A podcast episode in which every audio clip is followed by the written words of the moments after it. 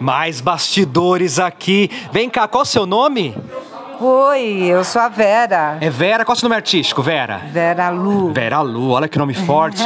Ô Vera, vem cá, a gente, tá, a gente tá aqui nesse burburinho aqui do estúdio e você faz o curso de formação de atrizes da Oficina de Atores de São Paulo, né? Sim, sim, eu Sim. faço, mas não com o objetivo do teatro. Eu tenho o objetivo de ir para dublagem. Pra dublagem, olha que É. interessante. Então, pra você fazer essa radionovela e você já tem esse intuito de fazer a dublagem, pra você tá sendo uma experiência nossa, incrível. É. Nossa, nossa, nem me fala. Quando falaram que ia fazer novela. Rádio de novela, sei. rádio novela, né? Nossa, eu vibrei. Vibrou? Eu tinha que participar de qualquer jeito. Olha que legal. E vem cá, Vera, você você lembra. Quantos anos você tem, Vera? Eu, 63. 63. E você acompanhou um pouco de rádio novela ou sua mãe acompanhou? Como Eu, foi? eu, eu ouvi a minha avó, né? Olha que legal. Nossa, então isso me trouxe muita lembrança, né? Eu tô vibrando com isso, eu tô vibrando. E resgata essa memória afetiva, né, que o rádio trazia. Exato, E exato. agora de uma forma diferente em todas as plataformas digitais.